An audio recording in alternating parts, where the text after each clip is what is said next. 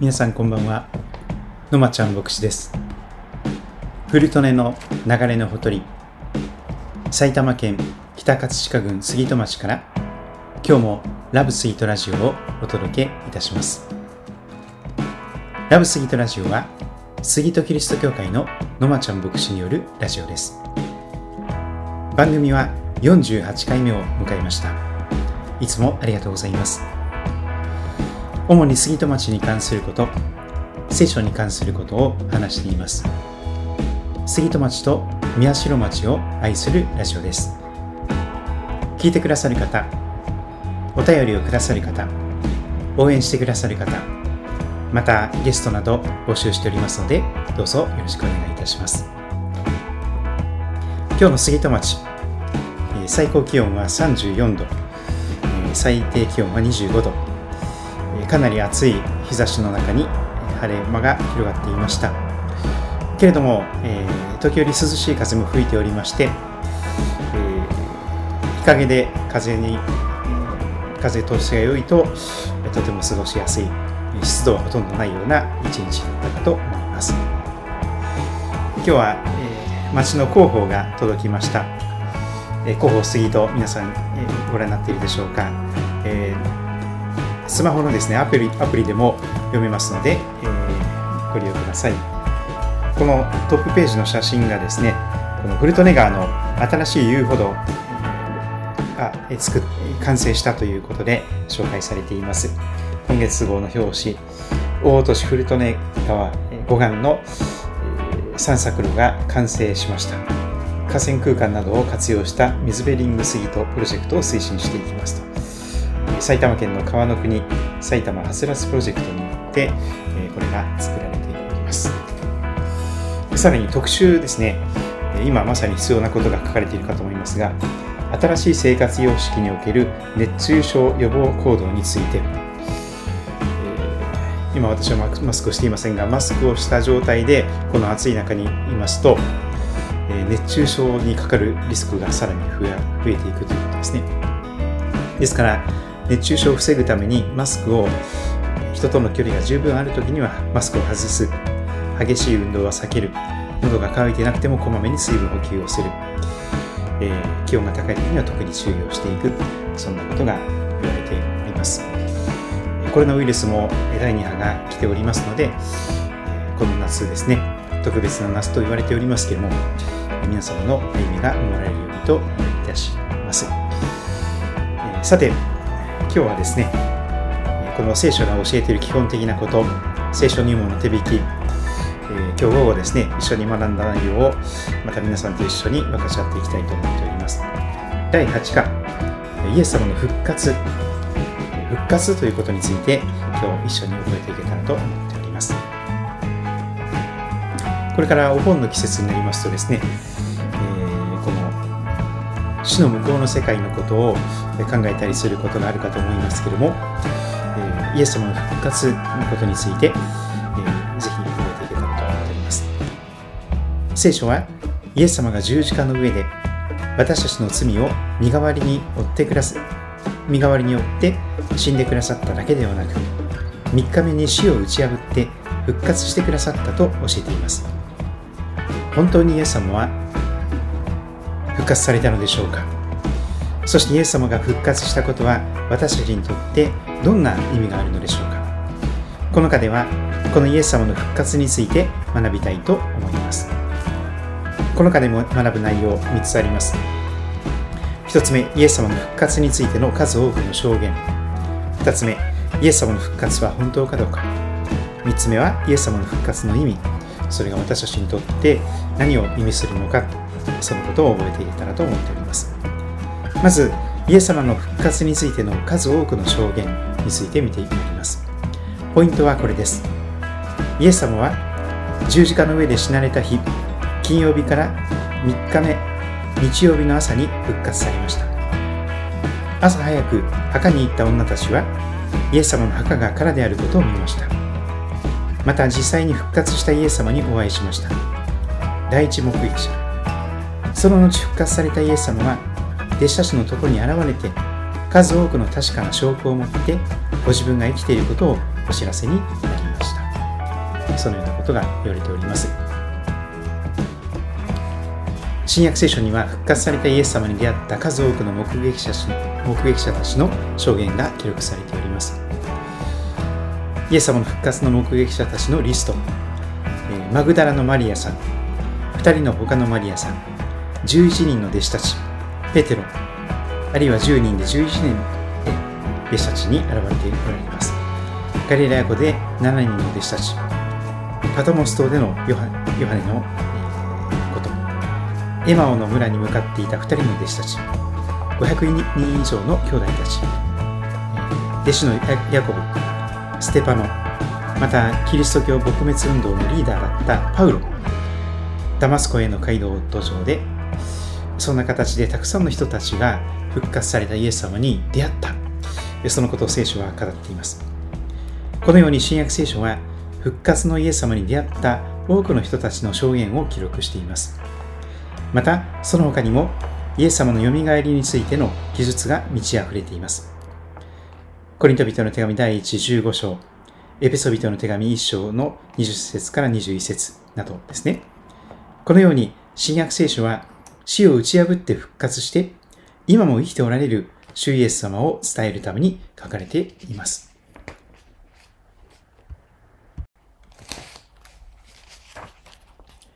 イエス様の復活は本当かどうか、続けてこのことを見ていきたいと思います。ポイントはこれです。イエス様の復活を信じられない人たちは、様々な反論をしてきました。しかし、それらを聖書の証言によって検証すると、かえってイエス様の復活が事実であることがわかります。新約聖書には、復活されたイエス様を目撃した人たちの証言がたくさんあると言いますが、その証言は本当に信用できるのでしょうか？本当にイエス様は復活されたのでしょうか？イエス様の復活を否定する人たちは、今まで以下の代表的な3つの説を唱えて、イエス様は復活なんてしていない。聖書が言っていることは嘘だと主張してきました。1つ目、キリスト失神説。死んでなかったということですね。2つ目、キリストの遺体盗難説。誰かがキリストのご遺体を盗んでいった。3番目、幻覚説。えー、まあ、心の中で復活したという話に近いものがありますが、幻を見た。夢幻。実はこれらの3つの説を聖書の証言と照らし合わせてみると、逆にイエス様が復活されたことが確かな事実であることがわかります。ここではこの3つの反論をもとに、イエス様の復活の事実の確かさを確認してみましょう。一つ目、キリスト失神説。この説のポイントは、イエス・キリストは十字架の上で死んだのではなく、実は失神していただけなのだ。死んでいなかった。そして墓に葬られた後で気がついて墓を抜け出し、弟子たちのところに現れたのだというものです。しかし、聖書はイエス様の死亡が何回にもわたって念入りに調べられていたことを記録しています。ユダヤ人の指導者たちにとっても、ローマ政府にとっても、十字架にかけられたイエス様の死亡を確認することはとても重要なことだったのです。ですからキリストが失神していた可能性はゼロであることがわかります。二つ目、キリストの死体、盗難説。この説は、ローマとユダヤの指導者たちが盗んだという説、弟子たちが盗んだという説、二つに分けて考えることができます。まずはローマとユダヤの指導者たちが盗んだという説ですけども、この説のポイントは、弟子たちによって死体が盗まれるのを恐れたローマ軍とユダヤの指導者が事前にキリストの死体を隠したのだというものです。これは一瞬説得力があるように見えますが、ちょっと考えてみればおかしいことがわかります。弟子たちはペンテコステの日以来、キリストが復活したことを堂々と宣言して、キリストによる救いを述べ伝え始めました。ユダヤの指導者たちは、このことに反対して、彼らの教えを潰そうとしました。もし彼らがキリストの死体という動かぬ証拠を持っていたら、キリストの死体はほらここにあるぞ。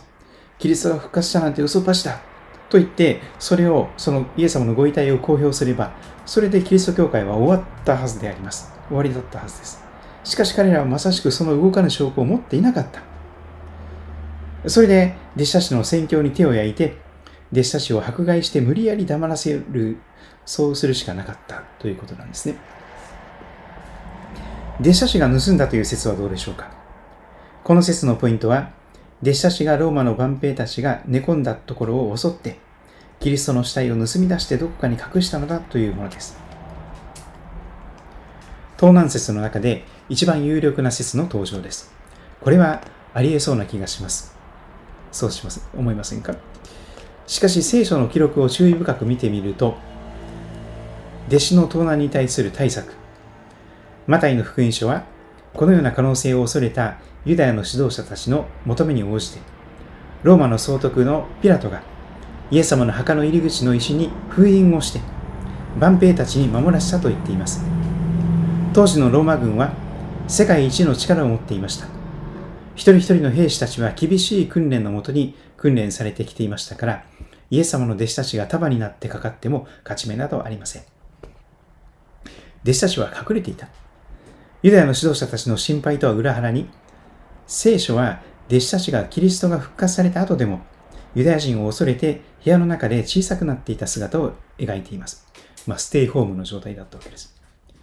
引きこもっていました。彼らに自分の命を懸けてまでもイエス様の遺体を取り戻そうという勇気などありません。寝込みを襲ったのか。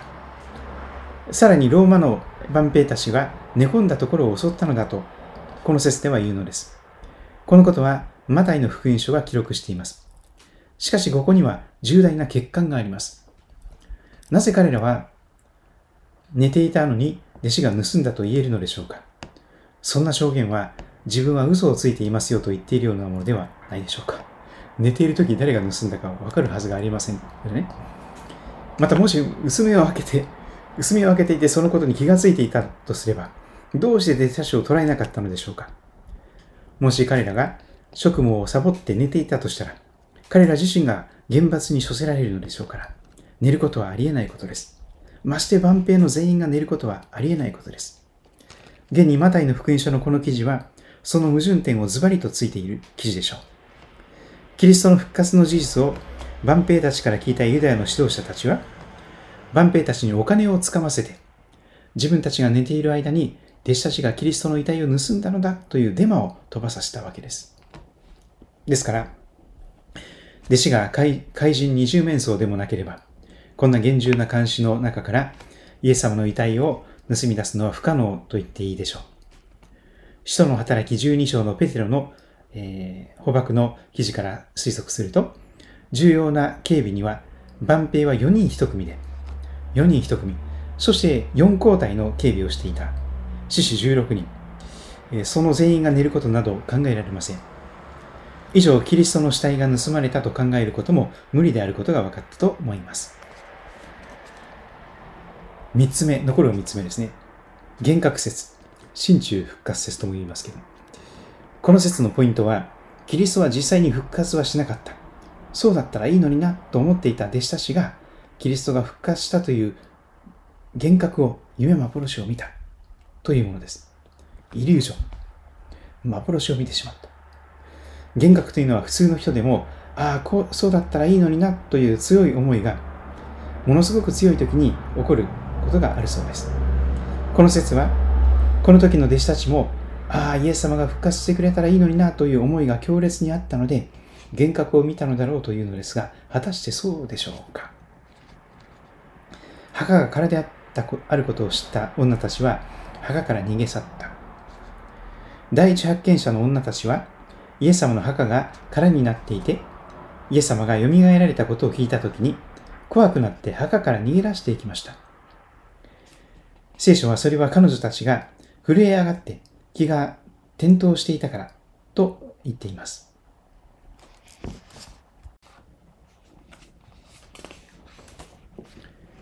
女たちの報告を聞いた弟子たちは最初それを信じようとしなかった。弟子たちは彼女たちの話をたわごとと決めつけていました。やっと重い腰を上げて墓の様子を見に行ったペテロとヨハネも墓が空であることは認めましたが、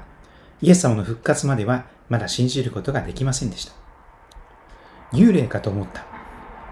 弟子たちは復活のキリストが目の前に現れた時も、驚きを恐れて、霊を見ているのだ、幽霊だと思って大騒ぎしました。弟子の一人トマスの疑い。弟子のトマスに至っては、復活のイエス様に出会った他の弟子たちの言うことを信じないで、イエス様の手の釘の傷跡に指を入れて、脇腹の槍の傷跡に手を突っ込んでみなければ、絶対に信じないとまで言いました。それを聞いていたイエス様は、8日目にトマスに、トマスもいるところに現れて、さあ、言った通りにやってごらん、とトマスに迫られたのです。イエス様の嘆き、弟子たちはイエス様の復活を絶望するどころか、そんなことあるわけないと冷めていました。それで、弟子たちに現れたイエス様は、彼らの不信仰と堅くなな心をお責めにならざるを得なかったと書かれています。ジョン・ストットという聖書学者は、このような弟子たちが復活のイエス様を信じるようになったということを以下のように説明しています。ここには、希望的観測や素朴な信心や盲目的信仰の余地は全くありません。弟子たちは騙されやすい状況に、状態にあるどころか、用心深く懐疑的でした。彼らは厳格に襲われる状態には置かれていませんでした。得体の知らない幻想で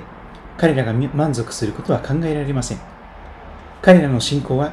確固とした誰でも誰にでも立証できる経験の事実にしっかり根ざしていたのです。ジョン・ストット信仰入門すぐ処方館91ページ。これだけを見ても、イエス様の復活が弟子たちの幻影や幻覚や妄想の産物ではななのではないことがわかると思います。最後に決定的なアッパーカット。キリスト教撲滅の運動のリーダーだったパウロの改心。彼がキリスト教撲滅運動のリーダーから突然身を翻して、キリスト教会のリーダーになったのは、復活のイエス様に出会ってしまったという否定できない事実があったからです。彼のこの改心の事実と、その証言は、キリストの復活が事実であることを力強く明かししてくれます。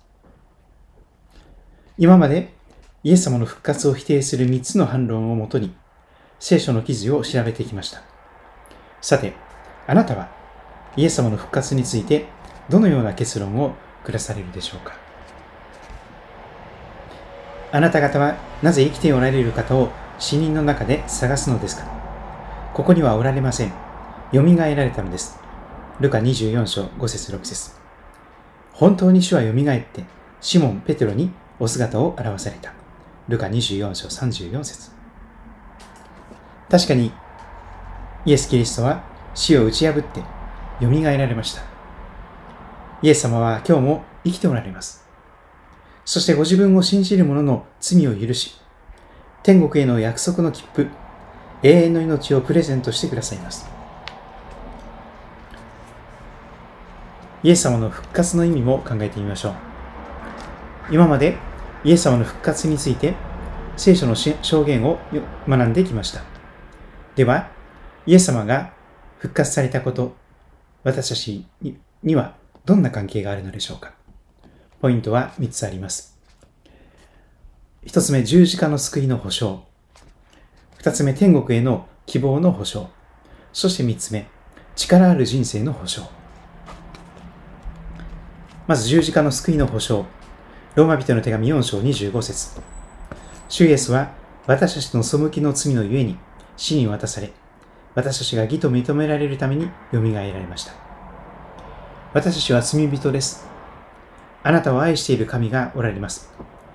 聖書は私たちを作り、素晴らしい人生の計画を用意しておられる愛の神がいると教えています。けれども聖書は、また私たちがそのお方を信じようとしないで、神に逆らって罪、神を神として崇めないで自分勝手に生きていることを、罪を犯していることを教えています。罪の報酬は死です。神はご自分を信じないで自分勝手に生きている私たちにその報いとして死三つの意味でを与えられました。心の死、罪の奴隷状態、誠に誠にあなた方に告げます。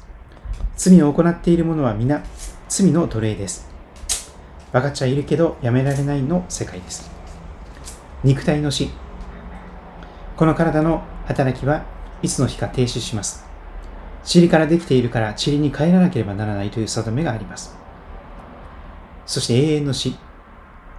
死後に清い神の前に出て、自分の一生について審判を受けなければなりません。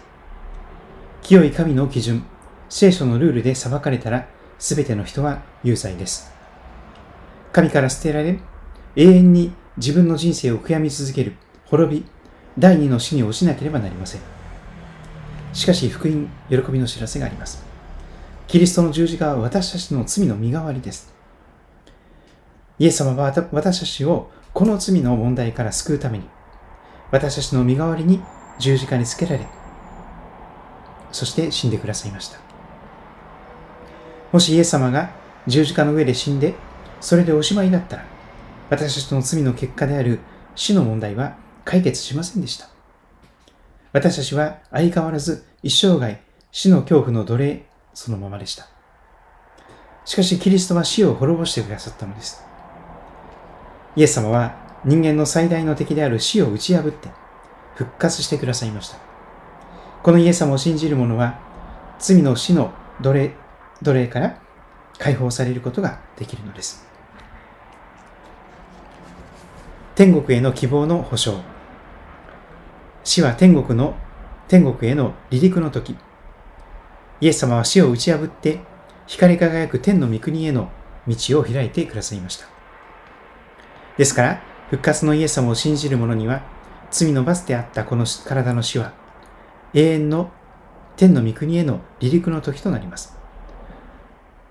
命の終わりは命の始め、そんなことが言われます。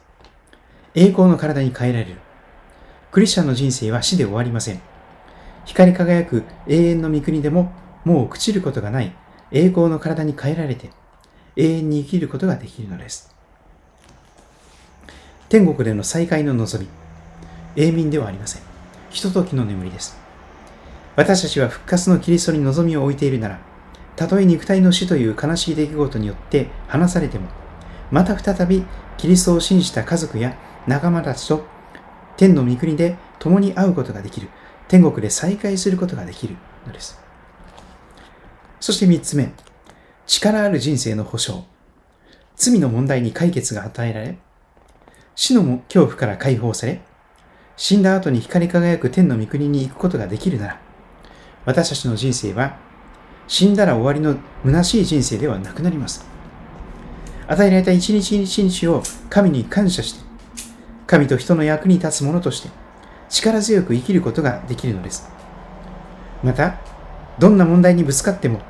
復活のイエス様が共におられるのですから、へこたれずに生きることができるのです。パウロはこの復活の信仰の望みに固く立って励めと私たちに教えています。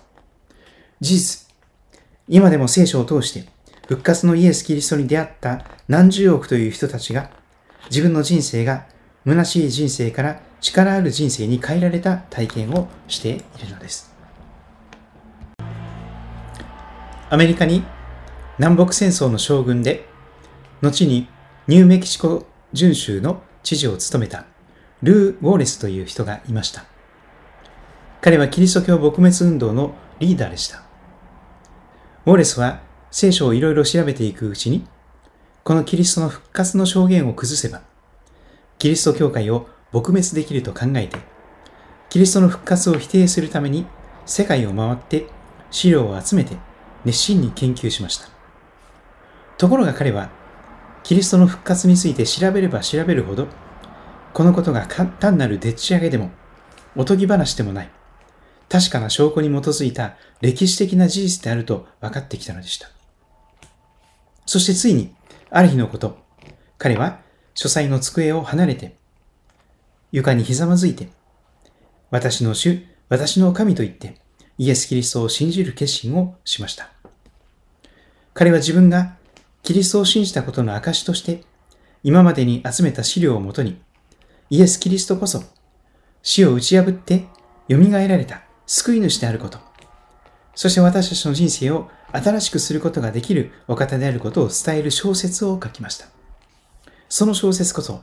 アカデミー賞を総なめにした普及の名名作映画、ベンハーの原作なのです。ベンハー、ご存知でしょうか？さてあなたは、この聖書の学びを通して、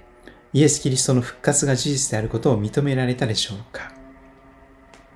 あなたもこのイエス様を私の主、私の神と呼んで、神の命につながる新しい人生を始められませんでしょうか？キリストの復活についての聖書からの詳しい検証は、ジョン・ストット著、信仰入門にあります。著者もこの課をまとめるための参考にさせていただきました。ということなんですけども、えー、この第8課の確認クイズを見ていきたいと思います。クイズその1。聖書がイエス様が復活したと言っている証拠を聖書の記事から3つ挙げてください。答えはこれですよね。キリストの復活を目撃した証人たちの証言が確かであること。キリストの墓が空っぽであったこと。復活のキリストに出会った人たちの人生が変えられたことなどです。私、あの、東海聖書進学塾という名古屋の進学校で、聖書を学ぶ学校で学んだんですけども、かつてそこで、羽鳥淳二先生が塾長をしてくださっていました。羽鳥淳二先生は、昔共産党の、えー、メンバーでありまして、そしてバリバリの共産党員、えー、無神論者でありました。しかし、羽鳥明先生に導かれてですね、えー、そしてある集会に行ってみたのです。そうしますと、その講師、メッセンジャーが語りました。イスラム教を作ったマホメットさんもお墓があります。仏教を作ったお釈迦様もお墓があります。しかしイエス・キリストの墓には骨がありません。なぜか、イエス・キリストは今も生きておられるからです。そういうメッセージを聞いて、そのままそれを信じることができまして、そしてクリスチャンになって、そして、えー、特に世の光の放送ネットなどで豊かに用いられた方であります。キリストの墓が空であった。そうなんですよ。イエス様の骨はないんです。今も生きておらっしゃるからです。私自身も復活のイエス様に出会って変えられてしまったわけなんですよ。えー、質問にはこれですけども、あなたはイエス様の復活を信じますか？はいかいいえでしょうが、どうでしょうか？まあ、復活というのは一番信じがたい、にわかに信じがたい奇跡だと思います。でも復活を信じることができるとすれば、もう他のものは全部クリアできるでしょう。えー、嘘だろとおっしゃる方もですね、ぜひ聖書をじっくりとお読みになってみてください。そして、これが単なるおとぎ話とかですね、フィクションではない、フィクションではない。まさにノンフィクション、歴史的な事実だということをぜひ、えー、受け止めていただけたらと願います、えー、私にも信じることができるように、本当に神様いるなら、本当にイエス様は今も生きていらっしゃるなら、その方に会えますようにと祈りながら聖書を読んでみてください。イエス様の復活にはどんな意味がありますか？3つの意味がありますが、十字架の救いの保証、天国への希望の保証、力ある人生の保証。今日昼の学びでは特にこの力ある人生の保証というところがとっても大事だよね。あまり強調されない部分かもしれないけれども、えー、この天国への希望とかですね、えー、この罪の許し、十字架の救いの保証、それ以上に力ある人生の保証、えー、天国に行ってからの救いではなくて今ここでこの辛いいろんな問題があるこの人生の中で助けになる、えー、信仰でなければ意味がないんじゃないか。力ある人生の保証。これがやはり聖書が強調しているとこじゃないかという話がありました。